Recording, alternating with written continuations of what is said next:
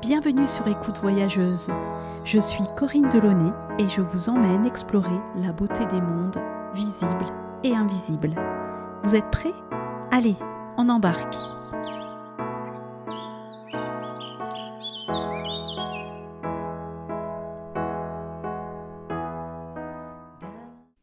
Alfred de Montesquieu, grand reporter, a longtemps parcouru le monde dans ses zones les plus sombres, les guerres et les conflits. De guerre lasse, il consacre aujourd'hui son temps au documentaire. Vous avez pu le voir sur la route de la soie ou alors sur les routes des extrêmes, une traversée de l'Amérique du Sud de production de la chaîne Arte. Pour refermer définitivement sa vie de reporter de guerre, il a écrit son premier roman, L'étoile des frontières, une épopée contemporaine sur la Syrie, les hommes avec un grand H et une certaine forme de rédemption. Il va nous raconter son Moyen-Orient, son amour pour la langue arabe, la Syrie et ses déchirures, ainsi que ses nouveaux engagements tournés vers l'écologie. Bonjour Alfred. Bonjour Corinne. Alors, je suis en train de finir euh, L'étoile des frontières, votre roman, et il me secoue énormément. Ça parle donc de la guerre de Syrie, et pour moi, c'est un peu votre ultime cadeau aux Syriens. C'est gentil de dire ça, c'est touchant de dire ça c'est vrai que j'ai énormément pensé au, peuple syrien en, l'écrivant. En fait, vous, avez mis le doigt sur, euh, pour moi, un peu l'essentiel. Pourquoi j'ai écrit une fiction alors que j'écrivais des livres euh, de non-fiction avant? C'est parce que je me suis dit que c'était la, meilleure manière de, porter leur histoire et d'essayer de, donner à leur histoire une, universalité. Et en fait, en Syrie, bon, c'est le cas dans beaucoup de guerres, mais en Syrie en particulier, il y a ce qu'on pourrait appeler une confiscation du récit. C'est-à-dire que euh, Bachar al-Assad et le, clan au pouvoir non seulement semblent avoir gagné la guerre civile, mais ils ont réussi à transformer des manifestants pro-démocratie pacifiques, les transformer d'une part en guerriers et d'autre part les faire passer auprès du reste du monde comme des djihadistes. Alors qu'en fait, c'était réellement une démarche pacifique qui ont été euh, noyées dans le sang. Et en fait, ce, ce roman cherche à montrer, euh, à graver un peu dans le marbre la vérité de ce que j'ai vu avec mes yeux, c'est-à-dire un mouvement euh, révolutionnaire, euh, démocratique, mais, mais vraiment qui aspirait à la justice, à l'égalité des droits, à, la liberté, en fait, et euh, qui s'est fait confisquer par une dictature. Ce livre est là pour maintenir la trace du fait que, le, que la, propagande du régime de Damas sur, sur une insurrection djihadiste est fausse, et qu'en fait, il y a eu un mouvement très noble et, et très idéaliste qui a été à la base de cette, de cette révolution. Et même chose à la fin du livre sur les bombardements chimiques. Maintenant, il y a beaucoup de pro-Bachar, pro-Damas qui disent oui, il n'y a pas eu de bombardement, ou alors oui, c'est très exagéré, ou c'est des, fake news. Pas du tout. Le, régime de Damas a bombardé des populations civiles à elle, sciemment, exprès pour leur faire peur, pour les, pour les tuer, et aussi pour leur, leur faire montrer qu'elle avait tout droit et tout pouvoir, euh, et qu'aucune règle du droit de la guerre ne s'appliquerait aux Syriens. Et donc, et quand aujourd'hui on, cherche à dire qu'il n'y a pas eu de bombardement chimique, ben si, voilà, là, le livre le, retrace. Le mot cadeau est peut-être pas le mot que j'emploierais, mais c'est un hommage au peuple syrien. Ça, c'est absolument exact ce que vous dites là. Oui, c'est vrai, cadeau, c'est, on va dire, c'est un petit peu grandiloquent, mais hommage, c'est exactement ce que j'ai ressenti. Et on le sent bien, effectivement, à travers votre roman, que ce peuple, euh, on, le voit bien, là, ça raconte, il y a vraiment, pour moi, il y a, il y a quatre protagonistes. Donc, il y a euh, le jeune photographe, euh, le reporter de guerre blasé aguerri, une jeune femme qui s'appelle Nejma, mais aussi Homs, c'est la, citadelle de Homs. On comprend qui sont ces gens à l'intérieur de, cette citadelle et on comprend que c'est c'est pas des guerriers aguerris, effectivement. C'est des gens qui ont pris les armes parce qu'ils voulaient, ils, croyaient fortement en leur liberté. On les a trahis au niveau euh, du pouvoir parce qu'ils pensaient qu'ils allaient avoir un peu plus de, d'ouverture sur le monde, on les a trahis et du coup ils se sont sentis par leur trahison, ils ont pris les armes et ils se sont dit bah, on se bat jusqu'au bout, même jusqu'à la mort pour euh, pour au moins essayer de, libérer le pays. Mm. Ça c'est sûr que c'est sûr que notamment l'Occident a, trahi et abandonné les Syriens hein. euh, et, notamment euh, pour ne pas le nommer François Hollande qui avait dit mm. s'il y a des bombardements chimiques la France intervient. Alors, à sa décharge, la France était prête à intervenir. Et même les Anglais, un peu réticents, étaient prêts à intervenir. Et c'est Barack Obama, en fait, qui au dernier moment, pour des calculs, des, billards à trois bandes, pour protéger la Syrie et donc protéger son accord de paix avec les Iraniens, a renoncé à intervenir. Et du coup, euh, la France s'est débinée. Mais quand, l'Occident, en fait, après avoir dit que les bombardements chimiques étaient une ligne rouge et qu'elle interviendrait militairement euh, en cas de bombardement chimique, a laissé cette ligne rouge se faire euh, franchir et bafouer sans intervenir, le message que l'Occident a envoyé aux Syriens, c'est le, crime contre l'humanité, certes, mais vous, vous ne faites pas vraiment partie de l'humanité. Vous n'êtes pas vraiment des humains pour lesquels on est prêt à se battre. Vous êtes, vous êtes que des Syriens.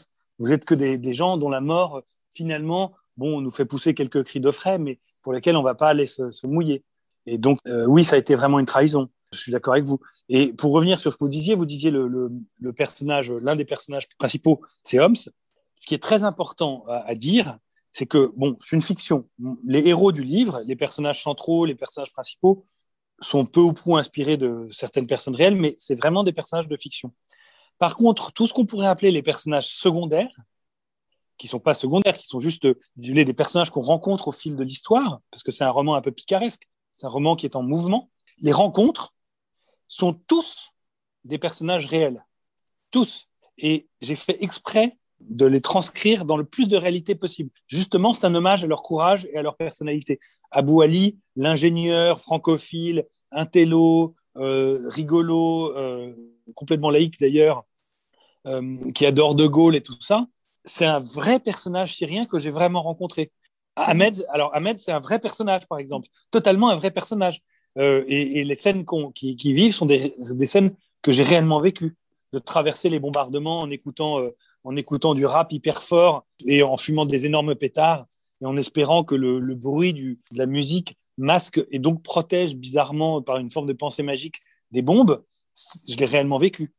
Et par exemple, vous en êtes peut-être pas encore là dans le livre, mais il y a cette, fille extrêmement belle et courageuse qui s'appelle Hanan, qui est une infirmière qui soigne en première ligne et qui après, le soir, après avoir sauvé des vies en première ligne, à, à 30, lignes, 30 mètres du front, le soir se marie avec un des snipers de son unité, avec les balles traçantes orange dans le ciel comme des feux d'artifice, si vous voulez. C'est une scène que j'ai réellement vécue. Alors pas à Homs, à Alep.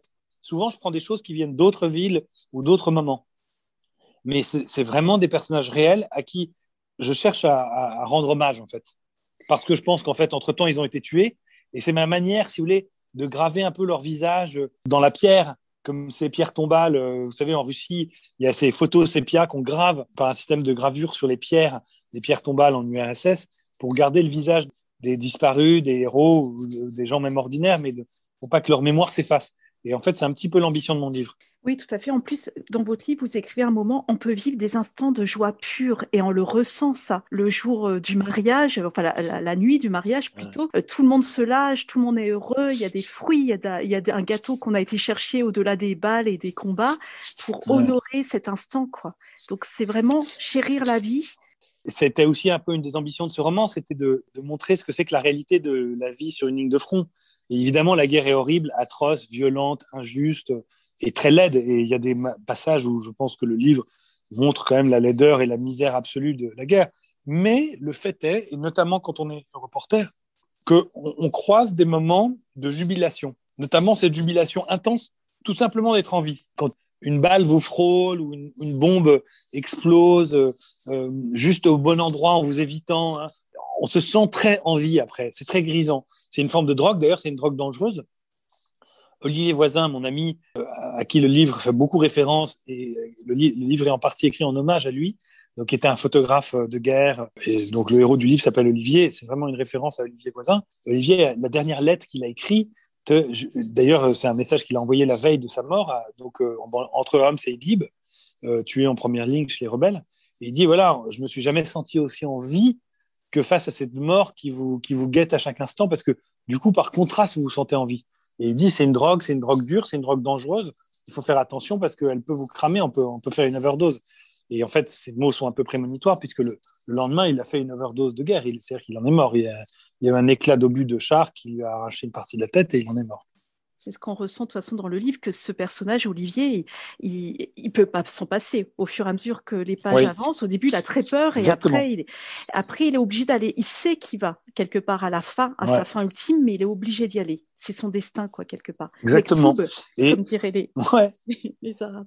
Exactement. Et, et, tout à fait. Et en fait, euh, c'est aussi ça que j'ai voulu exprimer. C'est-à-dire que le, la guerre vous happe et elle vous révèle à vous-même. C'est-à-dire qu'il y a des, des, des gens euh, des gros costauds, euh, grandes gueules, courageux, tout ce que vous voulez. Vous les mettez dans les situations de guerre et il n'y a plus personne. Et à côté de ça, vous avez un type ou une fille pas du tout costaud, pas du tout grande gueule, et, qui est modeste, silencieuse, en fait, face au danger, se révèle d'un courage et d'une droiture et d'une rigueur, et en fait se révèle à elle-même face au danger. Et évidemment, la guerre est horrible, mais ce que ce livre essaye de montrer aussi, c'est que paradoxalement, la guerre a, une forme de beauté, j'ose ce mot euh, avec des pincettes, mais je l'ose quand même, notamment pour les, reporters, c'est que la guerre écarte les médiocres. Toute la normalité de nos, existences, un peu grisâtres, très procédurières, avec plein de procédures de sûreté, d'assurance, tout ça disparaît. Et il reste que des sentiments assez extrêmes. Et donc les gens deviennent d'une certaine manière un peu la caricature d'eux-mêmes. Donc les salauds passent de un peu vache et un peu salaud à des types horribles, et les gens qui en font une certaine beauté, une certaine noblesse, deviennent admirables, deviennent des héros. Donc paradoxalement, la guerre est, un univers euh, horrible, très inhumain, mais en même temps, c'est un, univers qui révèle de manière très forte notre humanité.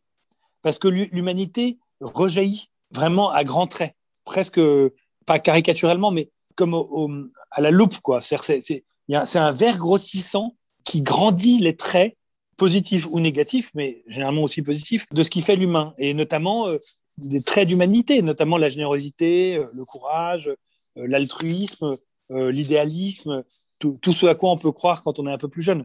Alors bien sûr, et, c'est le drame notamment de la Syrie, c'est que c'est les salauds qui gagnent à la fin, mais en cours de route, c'est en cela que c'est un roman picaresque, en, cours de route, on se fait renvoyer à la gueule, au visage, un certain idéalisme. La question qui m'est venue quand vous parliez, c'est comment vous avez fait pour vous en sortir de ça? Parce qu'on sent quand même que ça vous a porté pendant des années. Comment vous avez réussi à vous sortir de cette espèce de, drogue pure? Parce qu'on sent bien que vous êtes les deux personnages, à la fois Olivier et à la fois Axel.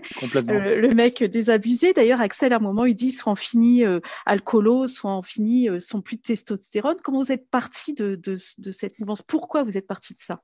Eh ben, je vous remercie, c'est une bonne question. Je, fais une micro-parenthèse, vous, avez mis le doigt sur quelque chose qui est très vrai, c'est qu'effectivement, tout le monde dit Ah, Axel, c'est toi, c'est autobiographique. Pas du tout. C'est un personnage de fiction. Mais c'est vrai qu'il y a, et chez Olivier, et chez Axel, une part de moi-même, c'est sûr. Et je vais même vous faire une petite confession. Le troisième personnage qui s'appelle Farid, moi, je m'appelle Alfred. Dans le monde arabe, on m'appelle Al-Farid. On m'appelle Farid. C'est mon nom arabe. Et euh, j'ai plein d'amis arabes qui m'appellent Farid. Et j'ai fait exprès de lui donner ce nom-là parce que il y a une part aussi de qui je suis ou de qui j'aurais pu être dans Farid. Si j'avais mal tourné, si j'avais pas eu des, des parents, des amis qui, m'avaient porté et aiguillonné dans la vie quand j'étais plus jeune, j'aurais pu être ce Farid un peu paumé, euh, embarqué à son corps défendant et dévoré par le djihadisme. Voilà, je voulais juste faire cette petite parenthèse-là, je vous remercie d'avoir soulevé ce point. Après, comment moi j'en suis sorti? Eh ben, vous avez raison, c'est très dur. C'est comme une drogue de ce point de vue-là, à titre personnel. C'est-à-dire qu'après, j'étais en manque. en fait, euh, bon, déjà, deux de mes meilleurs amis sont morts en Syrie.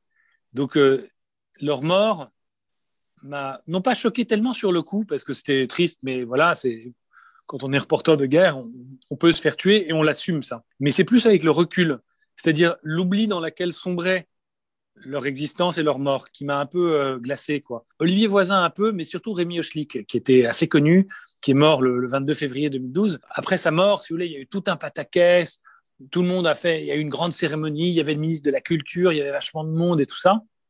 Tout le monde a écrit des tribunes, etc. Et puis après, le soufflet retombe puis chacun recommence sa petite vie, euh, prend un emprunt pour acheter un appart, euh, organise des vacances, euh, etc. Passe son permis de conduire, enfin j'en sais rien, la vie quoi. Et lui, bah, il est toujours aussi mort. Et les jours passent et il est toujours aussi mort. Et en fait, c'est comme si son visage, dans votre mémoire, devient de plus en plus translucide. Et en fait, après, bon, je me suis marié et on a eu avec ma femme, on a eu un, un, enfant, on a eu un fils.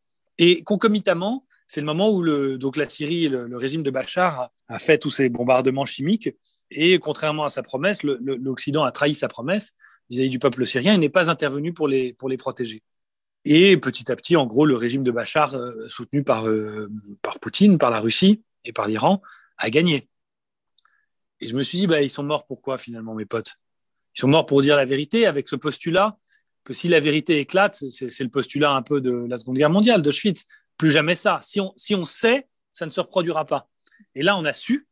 le crime contre l'humanité s'est reproduit et il s'est reproduit en toute impunité. Et pas aujourd'hui, mais dans, pas longtemps, tout le monde, y compris les, puissances d'Occident, s'asserront à table avec le régime de Damas et on dira bon, ben, c'est pas bien ce que vous avez fait, mais aujourd'hui, rouvrons tel le duc, refaisons tel business et tout ça. Et mes potes, ils sont morts pourquoi finalement? Et les Syriens, évidemment. Hein. je, parle, de mes amis parce que là, vous m'en parlez, mais les 500 000 Syriens qui sont morts hein, aussi. Hein. Mais moi, je, je, me pose la question en tant que journaliste parce que vous me la posez. Et je me suis dit, voilà, finalement, on meurt pour un idéal, mais qui est très, très contestable. Parce que finalement, ça ne sert pas à grand-chose, ces reportages. Ça n'empêche pas la réelle politique de primer. Et par contre, si moi je me fais tuer, il y a un petit garçon pour lequel quelqu'un d'absolument irremplaçable aura été tué, qui est son père. Et du coup, je me suis dit, à qui dois-je ma responsabilité quoi Et c'est pas le seul facteur, si vous laissez arriver après la mort de mes amis, c'est arrivé après une certaine désillusion sur le métier de, reporter et de témoin face à la guerre en Syrie, et un certain doute sur l'utilité et la pertinence de, ce métier. Je trouve pas que ce soit pas bien de le faire.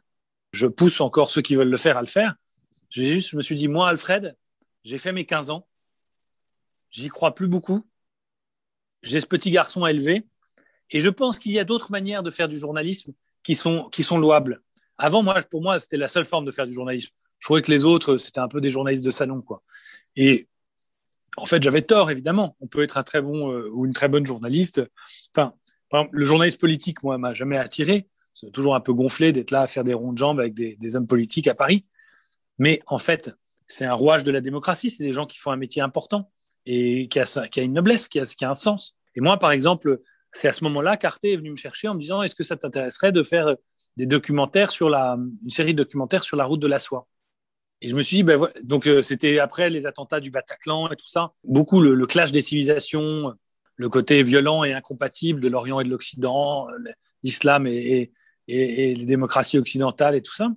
Et là, on me proposait en fait de rebasculer dans, euh, dans ce que j'aime du monde arabo-musulman, la culture, le dialogue des cultures, le, le rayonnement de, cette langue, de cette architecture, de, cet art et tout ça. Et du coup, je me suis dit, ben voilà, ben maintenant je vais faire du journalisme, non pas sur l'échec de l'humain, dont l'aboutissement est la guerre, le génocide, etc., mais sur, la part belle de l'humanité, euh, la culture, la beauté, euh, le dialogue. Et je me suis dit, ben voilà, je vais essayer autre chose. Vous m'aviez dit, la conversation entre les peuples est intarissable et sans obstacle. C'est exactement ça. Oui, et c'est en fait, j'ai voulu y croire, si vous voulez, d'une certaine manière. J'ai voulu m'accrocher à ça pour, pour, tourner le dos à la guerre. Et ce, ce, roman-là que j'écris, en fait, j'ai mis très longtemps à l'écrire. Hein. Je l'écris depuis, 2000, euh, depuis 2013, 2014. Donc j'ai mis très longtemps à l'écrire. Après, il a fallu que je le coupe de moitié. Il était deux fois trop long. Enfin, je l'ai vraiment mûri. C'est pas un, livre vite fait comme ça sur un coin de table, hein, pas du tout. Euh, mais pour moi, c'est ça clôt le chapitre. Je compte pas réécrire euh, cinq livres sur la guerre. C'est c'est un adieu qui a mis très longtemps à faire. Mais bon, c'est mon adieu. C'est fait. On le sent, les personnages, ils ont tous de l'ampleur. Farid aussi, notamment. Je reviens juste là-dessus sur Farid parce que moi, ça m'a apaisé de lire sur ce gamin, parce que c'est un gamin, parce qu'on a tendance à cliver, juste ces jeunes, c'est des fous, ils s'engagent, etc. Mais on, oublie cette humanité qu'il y a derrière et, que c'est des jeunes qui, arrivent souvent, même, même sans, trop d'espoir ni d'utopie. Hein. C'est pas ce qu'il a, Farid, au fond de lui mais, mais oui, je vous remercie de dire ça parce que ça me fait vraiment plaisir que vous disiez ça. C'était vraiment l'objectif. C'est-à-dire que Farid, c'est pas un djihadiste précis, mais c'est plusieurs djihadistes que j'ai croisés ou dont j'ai étudié le parcours. Et si vous voulez, l'objectif, si vous voulez, c'était de, oui, de montrer son humanité. C'est-à-dire, il, il, tourne mal. D'ailleurs, le pauvre, il tourne vraiment mal et tout le monde le, le roule et l'escroque.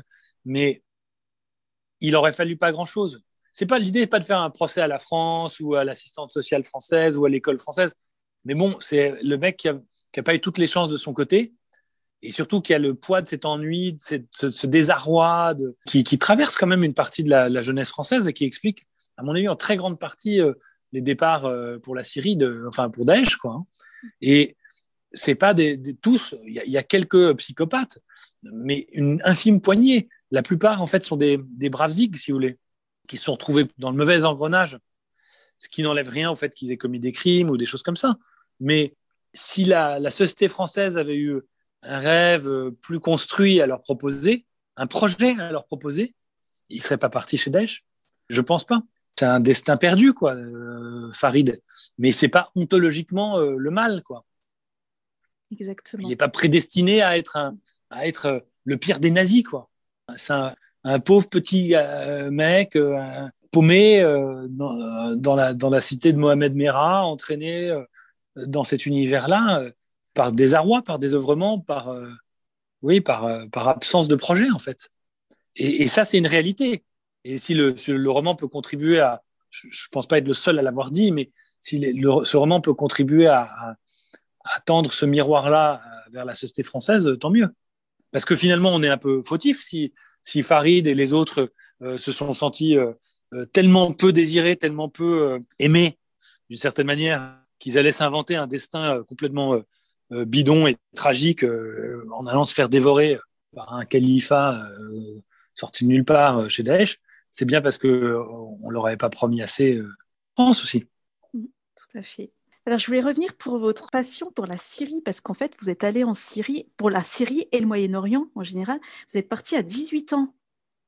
C'était un de vos premiers voyages à 18 ans, donc vous êtes parti en, en Syrie, au Moyen-Orient, parce que vous avez, culturellement parlant, c'est votre grand-père qui vous a donné l'amour de la langue arabe. Euh, oui, moi, j'ai un grand-père qui était arabisant et qui était très proche de Louis Massignon, qui était un grand intellectuel, euh, mystique, euh, un des grands, grands, grands bâtisseurs du dialogue entre le monde arabo-musulman et, l'Occident. Hein. Et mon grand-père était un peu son disciple, très proche de lui. Et donc moi, en fait, je me suis retrouvé en Hippocagne. Il fallait apprendre une deuxième langue. Et j'ai dit, écoutez, ça sera l'arabe. Donc j'ai appris l'arabe et c'est une des meilleures décisions que j'ai prises de ma vie. Hein. Ça a beaucoup influencé, influé sur le cours de ma vie. Je parle pas très bien, mais bon, j'ai des bonnes bases. J'ai, fait ça en Hippocagne, ensuite à Sciences Po, partout avec des très bons profs d'ailleurs, et ensuite à SOAS en Angleterre.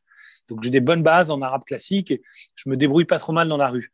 Et surtout le, fait d'avoir étudié l'arabe coranique et l'arabe littéral me donne une porte d'entrée. La langue est la meilleure porte d'entrée vers la, culture arabe je sais pas, peut-être euh, pour prendre une métaphore, peut-être que la meilleure porte d'entrée vers la culture euh, italienne serait la musique ou la culture espagnole serait la corrida. Hein, j'invente, hein, mais ben, clairement, la, langue arabe est la meilleure porte d'entrée vers, la culture euh, arabo-musulmane, la langue du Coran, parce que c'est vraiment une culture du verbe. Et, et du coup, c'est ça qui, je crois, m'a permis d'avoir une certaine proximité avec le monde arabo-musulman, de toujours senti à l'aise, toujours senti accueilli, d'adorer y être, en fait, pour être honnête. Et peut-être tout particulièrement, c'est vrai, la Syrie, qui est un des premiers pays. Alors, j'avais voyagé dans pas mal de pays arabo-musulmans avant, mais peut-être avec mes parents ou des trucs comme ça. Et la Syrie, effectivement, j'y suis allé euh, à 18 ans. Euh, j'avais fait un stage ouvrier, j'avais gagné un peu d'argent et avec l'argent, je suis parti en Syrie. Je me souviendrai toujours le premier jour où je suis allé dans la rue à Damas, dans le souk. Il y avait un vendeur de kebab et euh, c'était la première fois que je, parlais arabe à un arabe dans la rue. Et je lui dis Salam alaikum, uridu wahidata kebab. Et il s'est tordu les côtes de rire et il a appelé tout le quartier. Ils étaient morts de rire. Parce qu'en fait, c'est comme si je leur parlais euh, en anglais avec euh, l'anglais de Shakespeare. quoi. Bonjour, euh, gente dame, oyez, oyez, eussiez-vous la bonté de m'offrir un kebab quoi? Les mecs étaient. Parce que je parlais pas du tout le vrai arabe de la rue. Et j'avais, je me souviens, j'avais 1000 francs, donc 150 euros, 1000 hein. francs. Je les avais changés au marché noir et au bout d'un mois et demi de voyage, j'avais réussi à dépenser que la moitié des 1000 francs.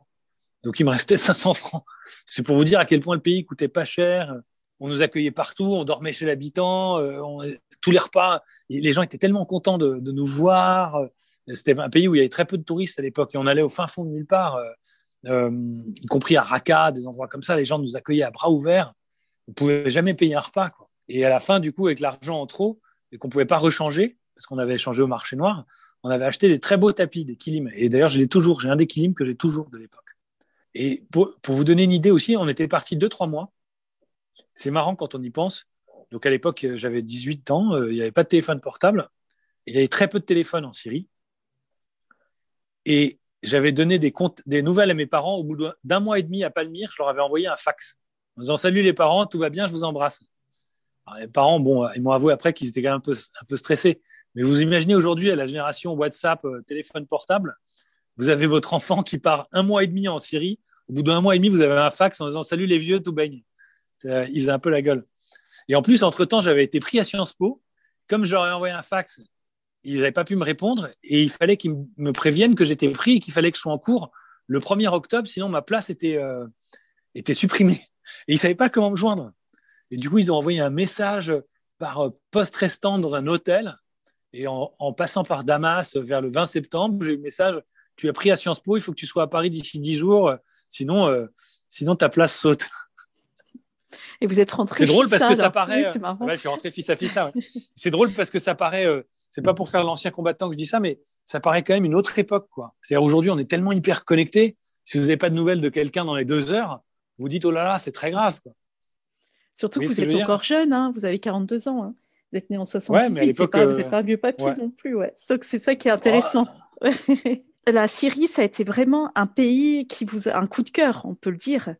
Ouais, j'adore la Syrie. J'y suis mm. beaucoup allé. J'y suis aussi beaucoup allé, par exemple, pendant la guerre au Liban. En fait, on, on atterrissait à Damas. Et on sortait de la guerre au Liban en 2006 euh, avec le Hezbollah et Israël euh, par Damas. Et Damas, c'était euh, la, sécurité, la liberté, l'élégance. c'est très, très beau, hein, la Syrie, comme pays. Vous êtes déjà allé en Syrie ou pas? Non, je suis jamais allé en Syrie. C'est hyper beau, la Syrie. Hein. Palmyre, c'est une merveille. Apamé, c'est une des plus belles, un des plus beaux sites archéologiques gréco-romains au monde. Hein. Au nord, il y, a, une ville qui s'appelle Marea. Il y a la plus belle mosaïque romaine, je pense, pour le coup, au monde. Euh, qui est abrité dans un souk euh, seljoukide turc. Enfin, c'est vraiment un très très beau pays. Euh, la mosquée de Damas, la mosquée d'Alep, la vieille ville d'Alep, c'est franchement, à mes yeux, peut-être la plus belle ville au monde, Alep. Mais on le sent dans votre livre parce que quand vous décrivez le paysage, c'est des respirations. En, fait, c'est comme si ça donnait envie de se poser, et malgré l'horreur de la guerre, on, ressent bien ces paysages et cet amour de, ces paysages dans, dans votre bouquin. Ouais, ben moi, c'est des paysages qui me parlent, que j'aime. Je sais pas, euh, je suis, je suis une réincarnation de quelqu'un qui a vécu autrefois dans le monde arabo-musulman, mais mm. je m'y sens complètement à l'aise, complètement euh, chez moi. Évidemment, il y a quelque chose d'assez étonnant quand on, on se retrouve en guerre dans un site extrêmement rural, extrêmement paisible et extrêmement beau. Ça crée une espèce d'antinomie euh, presque cinématographique. C'est-à-dire que vous êtes dans un truc horrible où les gens se comportent de manière horrible et, vont s'entretuer, mais vous êtes dans un tableau. Il y a une scène que je décris dans le livre parce que je l'ai vécu.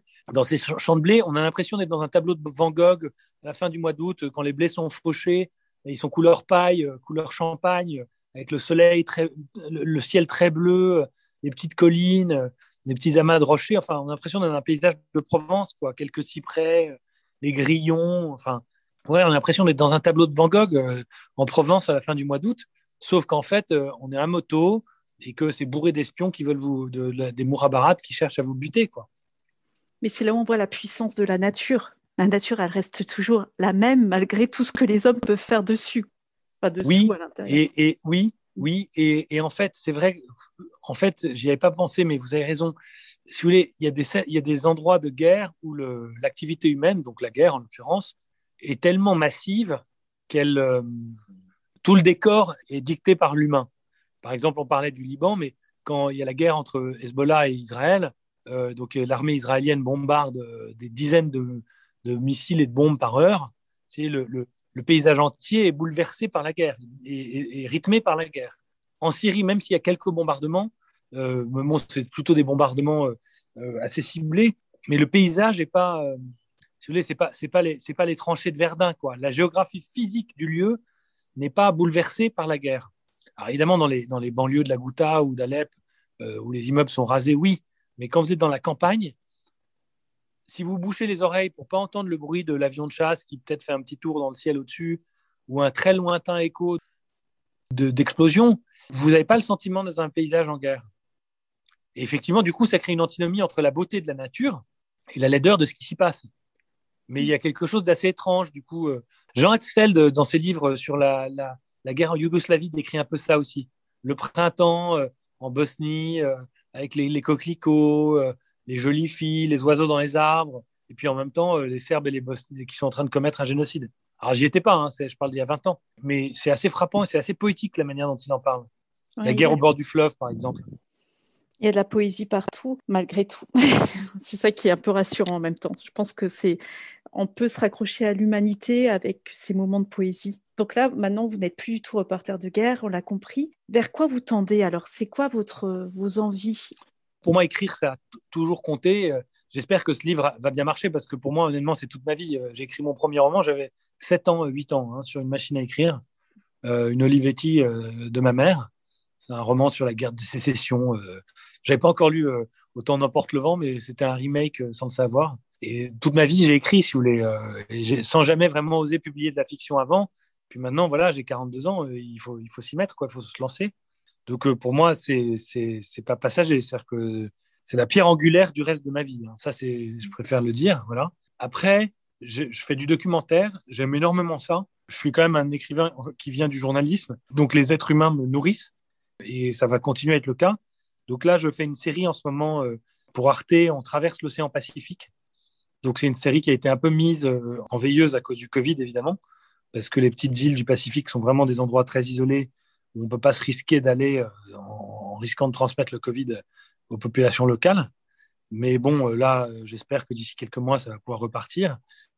Et c'est un peu comme la, série que j'avais faite, euh, La route des extrêmes à travers l'Amérique du Sud. C'est-à-dire que l'objectif est de regarder le rapport entre l'homme et la nature et comment l'homme et la nature se façonnent mutuellement. L'adaptation de l'homme au biotope, l'adaptation du biotope à l'homme. Donc ça, c'est une série de 5 fois 52 minutes que je fais avec Xavier Lefebvre, euh, qui est le réalisateur et moi l'auteur, pour Arte. Et puis. C'était euh, le même qui a euh, fait justement la route de la soie avec vous et euh, la Tout à fait, tout à fait. C'est mon complice de la route de la soie et c'est mon complice de, de, la route des extrêmes. C'est un grand réalisateur, mm. on s'en sent très bien, on est très amis et avec qui je prends beaucoup de plaisir à travailler pour Arte. Et puis sinon, moi, je réalise aussi, je suis journaliste, donc auteur et réalisateur. Et là, justement, je me lance dans les jours qui viennent sur un, un grand film, un grand film en prime time pour France Télévisions sur le Liban. Donc, vous voyez, euh, on revient toujours à ses premières amours. Donc, euh, un grand film sur le Liban. Euh, là, non, vous l'avez vu, hein, l'étoile des frontières, tout le début du roman se passe au Liban et à Beyrouth. Et là, ben, je repars à Beyrouth la semaine prochaine la boucle n'est pas bouclée en fait, elle ah continue ben, d'une autre manière. Et, ça sera sur quoi sur le Liban? Alors c'est un, un, film un film d'analyse géopolitique pour essayer de comprendre pourquoi le Liban est au centre du Moyen-Orient et pourquoi il déchaîne les passions depuis si longtemps. Pourquoi est-ce que tout le monde veut aider ce pays, veut y jouer un rôle capital euh, euh, ou un rôle important euh, et, considère que c'est dans ce tout petit pays très beau et qui est un concentré un peu de toutes les passions du Moyen-Orient que se joue une partie du destin de la région, du, monde arabo-musulman, du rapport à Israël, du rapport aux Turcs, du rapport aux Français, du rapport à l'Iran. Pourquoi est-ce que toutes les puissances régionales se sont investies d'une mission au Liban? En gros, d'essayer de comprendre le Liban par la géopolitique et vice-versa, comprendre la géopolitique euh, du Moyen-Orient par le Liban. Donc vous allez rencontrer bien sûr euh, des politiques, de la population locale. Exactement, ouais, c'est ça. L'idée c'est de faire un film qui soit à la fois très proche de la population, qu'elle ait son mot à dire, qu'elle puisse s'exprimer, et puis aussi les, les, grands acteurs pour comprendre euh, vers où va ce pays, pourquoi il va si mal en ce moment, pourquoi c'est une telle crise économique, politique, comment il peut éventuellement s'en sortir et vers où il va. Après, c'est ces années bilan, on va dire, de, reporters de guerre qu'on retrouve dans l'étoile des frontières. Quelle est votre vision du monde euh, Est-ce que c'est une vision plutôt optimiste? Alors, moi, moi, je considère aujourd'hui que depuis la route des extrêmes, ça m'a vraiment... Euh, euh, ça a été un, choc très fort quand j'étais en Amazonie, j'ai découvert l'état de destruction de l'Amazonie. Par ailleurs, bon, j'ai été initié par une tribu chamanique qui s'appelle les Aparins, ils m'ont initié, ils m'ont euh, fait prendre des substances un peu bizarres et ils m'ont dit que j'avais un esprit totem qui était le, toucan, en l'occurrence, si vous voulez tout savoir. Alors, je ne sais pas si c'est si le choc de voir l'état de destruction de l'Amazonie ou si c'est euh, l'investissement chamanique euh, du roi des toucans qui s'appelle Atatawaka. Enfin, je, je, suis devenu complètement obsédé d'enjeux écologiques. Alors bon, il y, a un effet, de mode, tout le monde à l'heure actuelle parle d'environnement. Moi, c'est pas pour être à la mode, c'est vraiment, ça m'obsède. Et je pense en fait euh, que la ligne de front principale des guerres actuelles, mais surtout de la guerre qui se dessine, c'est ce que j'appelle la ligne de front de la fracture verte, c'est la ligne de front de l'écologie. Et je pense que beaucoup des guerres, sinon toutes les guerres dans les années qui viennent, vont être des conflits issus du stress environnemental du manque d'eau, du manque de ressources. Et je pense que ça va redessiner, ça, ça redessine déjà en, partie notre monde, hein, les crises migratoires et tout ça, mais ça n'est que le début. Et donc, moi, ça m'obsède. Et je pense qu'en fait, je ne suis pas très optimiste, mais je suis ni optimiste ni négatif. Je, ne suis pas mal à Irma, mais je pense que l'humanité joue probablement son destin sur sa capacité à révolutionner son rapport à la nature dans les 10, 15, 20 prochaines années qui viennent. Je ne pense pas qu'il faut une réforme là. J'ai l'impression vraiment qu'il faut une révolution. Et une révolution euh, conceptuelle, spirituelle même, peut-être, euh, dans notre rapport en fait à la nature. Si on continue, de penser que on est là pour puiser dans la nature, pour s'enrichir, pour notre bien-être personnel dans un monde tourné vers euh, où les humains se, regardent eux-mêmes, quoi.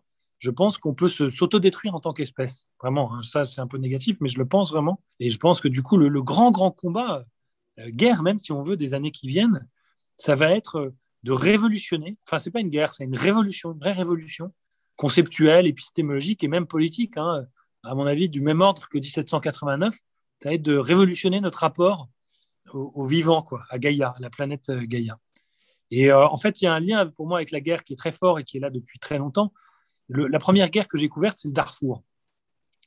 Vraie guerre. Hein. Avant, j'étais en Haïti, tout ça, c'était des zones de conflit. Le Darfour, c'était un génocide hein, en 2004, 2005, 2006.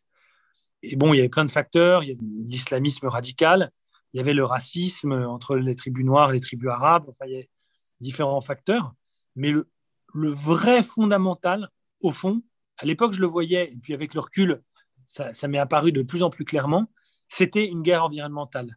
C'était une guerre des ressources dans le contexte du Sahel, avec de moins en moins d'eau, et les nomades, donc qui sont les tribus arabes éleveuses de bétail, qui représentaient 20-30% de la population, qui n'avaient plus assez d'eau pour leur euh, bétail dans des points d'eau, sachant que les sédentaires, qui étaient les tribus noires, avaient besoin de la même eau pour cultiver leurs champs. Et en gros, à un moment, c'est devenu, bon, avec des termes un peu frustres, ça aurait pu être évité si le, régime avait été bien géré, enfin, il y a plein de facteurs, mais en gros, ça a été perçu par les nomades comme une guerre de survie, de tuer l'autre population pour préserver les ressources qui s'amaigrissaient. Et en fait, c'était une guerre de ressources et qui a déclenché un génocide. Et je pense que je crains que ça ne préfigure beaucoup ce qui va se passer dans les décennies qui viennent.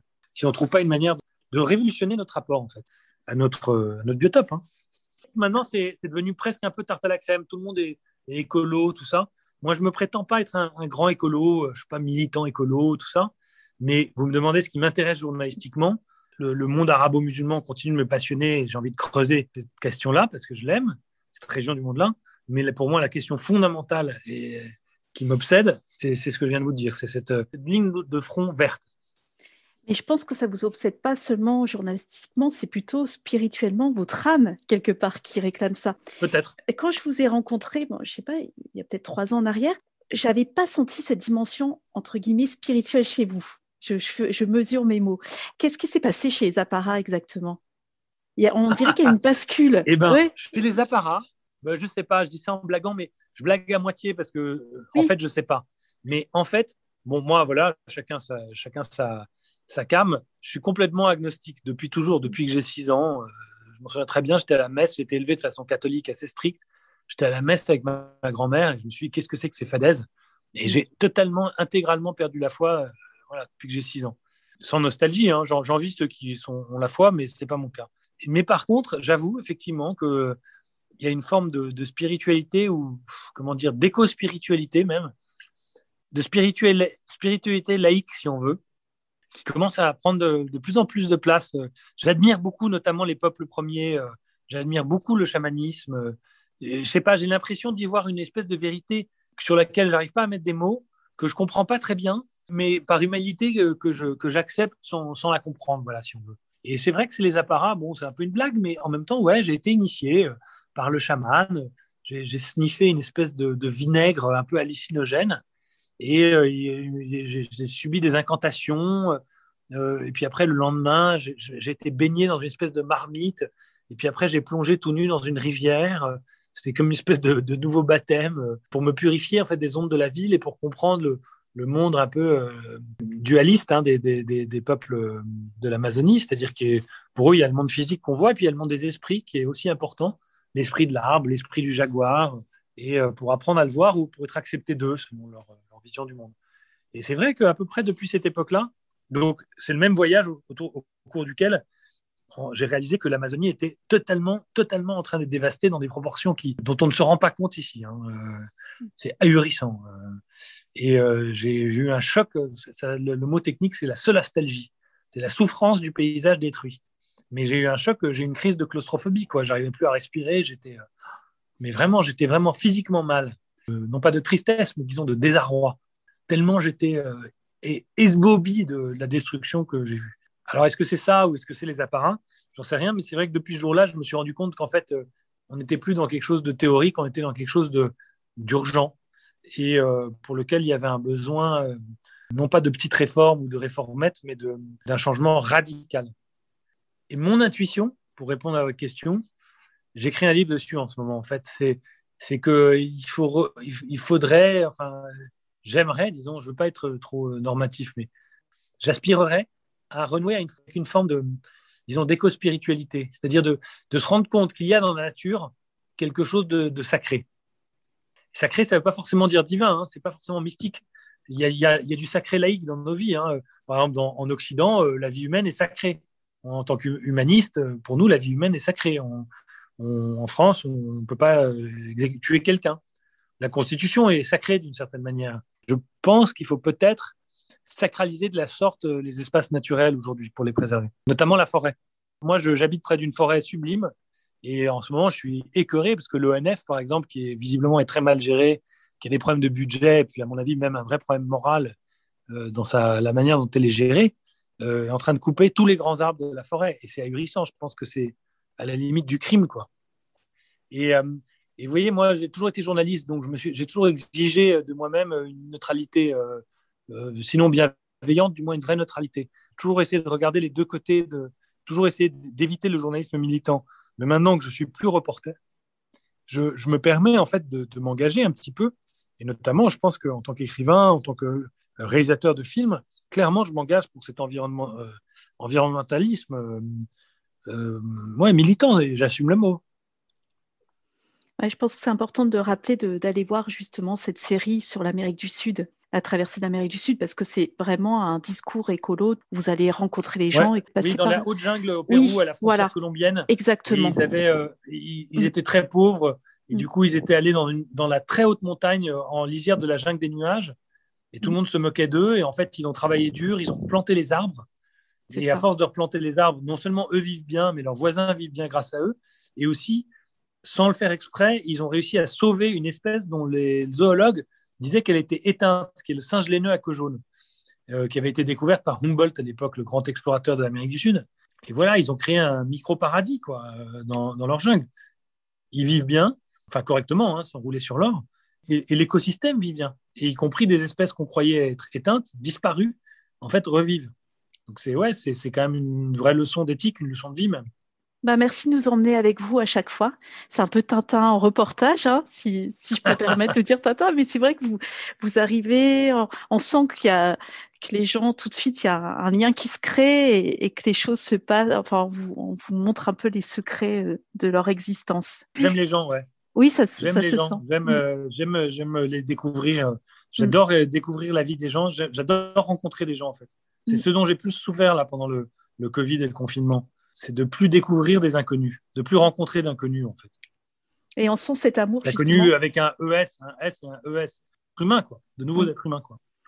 Et on le sent, cet amour des gens, justement, dans l'étoile des frontières, parce que chaque personnage, quel qu'il soit, est finement ciselé et il y a toujours une part d'humanité qui ressort euh, très fort euh, en chacun d'eux. Bah, merci, on a hâte de lire. Ça me fait vachement plaisir ce que vous dites sur. Euh, ça me fait vachement plaisir ce que vous dites sur l'étoile des frontières. La manière dont vous l'avez lu, ça me touche beaucoup parce que c'est vraiment ça. Et euh, ouais, ça me touche beaucoup ce que vous dites. C'est marrant, c'est mon premier roman. Et en fait, le rapport au, lecteur change entièrement. C'est-à-dire que, bon, euh, évidemment, je préférais qu'il ait du succès que pas de succès. Mais ce qui compte, c'est chaque lecteur et chaque lectrice. Et cette espèce de presque de lien d'intimité qui se fait avec chacun d'entre elles et chacune d'entre elles et chacun d'entre eux. C'est-à-dire, euh, le livre appartient, il appartient pas à celui qui l'écrit, en l'occurrence moi, il appartient à celui ou celle qui le lit. Et euh, ça me fait vachement plaisir d'avoir vos retours. Bah, bah merci. Et, c'est quoi le thème du prochain? C'est plus un récit de voyage autour de l'écologie, ouais. Mais pour l'instant, c'est un peu un brouillon, c'est dur à, définir. On le verra dans quelques mois. Merci Alfred, en tout cas, merci beaucoup. Merci beaucoup Corinne.